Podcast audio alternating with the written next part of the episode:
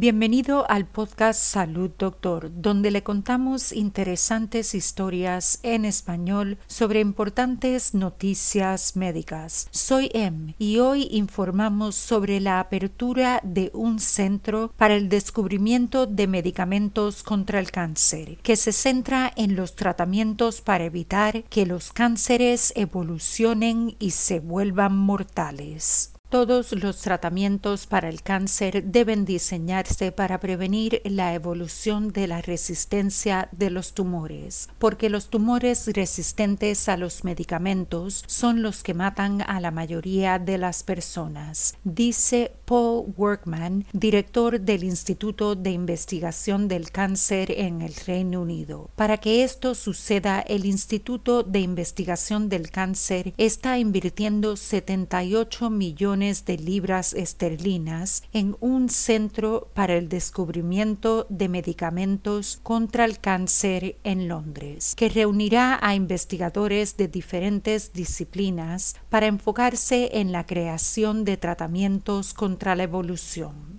Workman dice, estamos muy entusiasmados con esto. El mayor desafío en el cáncer es la resistencia a los medicamentos. Los cánceres se desarrollan cuando las mutaciones genéticas destruyen los mecanismos en las células que normalmente limitan el crecimiento. A medida que los tumores crecen, estas células continúan mutando y se vuelven más diversas. Cuando a alguien con cáncer se le administra un medicamento, puede ser muy efectivo al principio, ya que destruye la mayoría de las células en el tumor pero si solo unas pocas células de los miles de millones en un tumor tienen una mutación que las hace resistentes a ese medicamento, sobrevivirán y seguirán creciendo. Esta es la selección natural, exactamente el mismo proceso que impulsa la evolución de plantas, animales, bacterias y virus.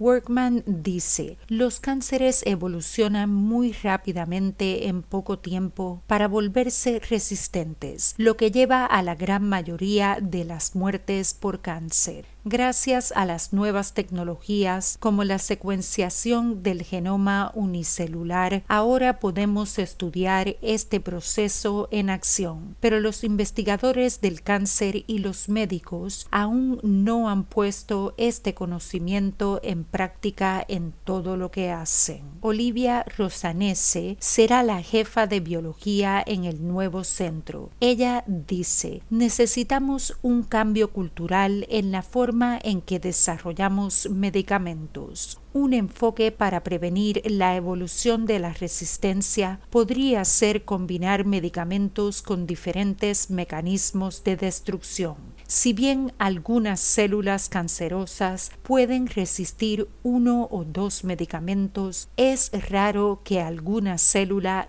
tenga mutaciones que le permita sobrevivir tres a la vez. La terapia triple con medicamentos ha sido la clave para detener la evolución del VIH. Workman señala, el virus puede desarrollar resistencia a un medicamento, pero muy raramente a tres. Otro enfoque es limitar la capacidad de las células para evolucionar al detener su mutación. Por ejemplo, las mutaciones en las células cancerosas a menudo son inducidas por enzimas llamadas proteínas APOVEC la función normal de estas proteínas es generar la diversidad que nuestro sistema inmunitario necesita para responder a nuevas enfermedades, pero los cánceres las secuestran y las utilizan para desarrollar resistencia. Los investigadores del Instituto de Investigación del Cáncer ya están trabajando en medicamentos que bloquean proteínas APOVEC específicas